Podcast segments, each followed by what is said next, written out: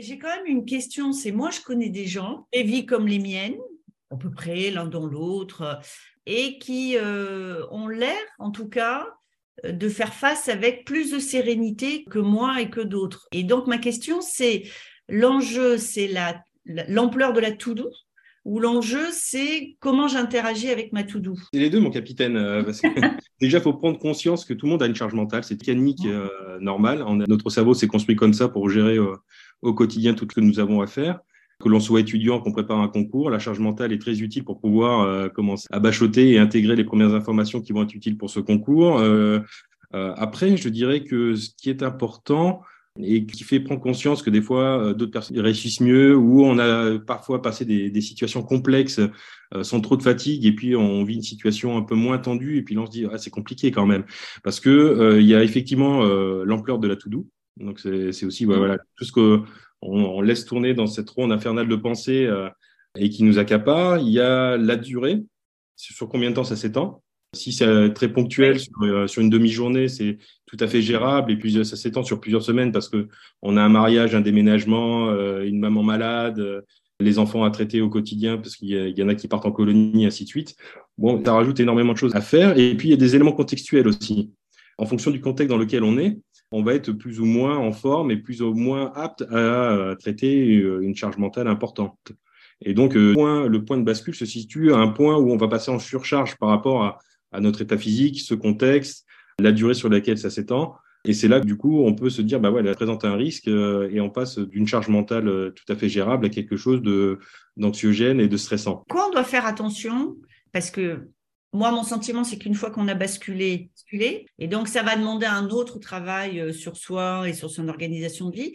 Signaux, on doit faire attention, qui, peuvent nous montrer qu'on n'est plus très loin. Quand on est en surcharge mentale, on se rapproche beaucoup des mécaniques de stress. Quand on parle de stress, il y a énormément de travaux qui ont été menés pour classifier euh, l'impact du stress sur notre organisme.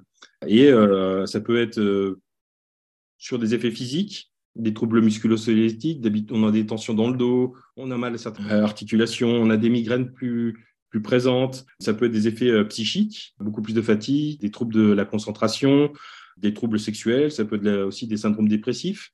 Donc, c'est des choses qui, d'habitude, euh, ne sont pas là, mais qui commencent à émerger. Et ça peut être aussi des troubles du comportement, donc être plus agressif, plus renfermé sur soi, manger plus, consommer plus d'alcool, plus de médicaments. Après, c'est propre à chacun. Hein. C'est tous les petits signaux qui diffèrent d'un mode de fonctionnement euh, normal. Par exemple, vous n'avez pas ça quand vous êtes en vacances ou en week-end, mais ça apparaît dans des situations où vous êtes exposé euh, à ce stress de charge mentale, qui vont se manifester. Et avec l'exposition qu'on peut rencontrer régulièrement à ce niveau de charge mentale, si on s'observe bien, on peut détecter euh, phases où, où des comportements apparaissent, ou des troubles apparaissent je suis dans une situation de stress, je vais me renfermer un peu plus, je vais être plus concentré, je vais être un peu plus agressif aussi euh, si, euh, si on critique mon travail, alors que des fois je, je passerai euh, outre et je prendrai la critique positivement pour trouver une façon de faire mieux. Là, je vais être plutôt en surréaction. Donc c'est autant c'est des tout petits signaux de changement qui peuvent nous dire bah ouais, là va falloir que je prenne un peu de hauteur et que j'identifie pourquoi je me comporte comme ça alors que habituellement c'est pas le cas. Pour un manager, ces modifications de comportement doivent être des signaux d'alarme. C'est-à-dire, euh, d'habitude, quand je lui dis un truc, euh, ça passe, et là, euh, il était hyper agacé en réunion.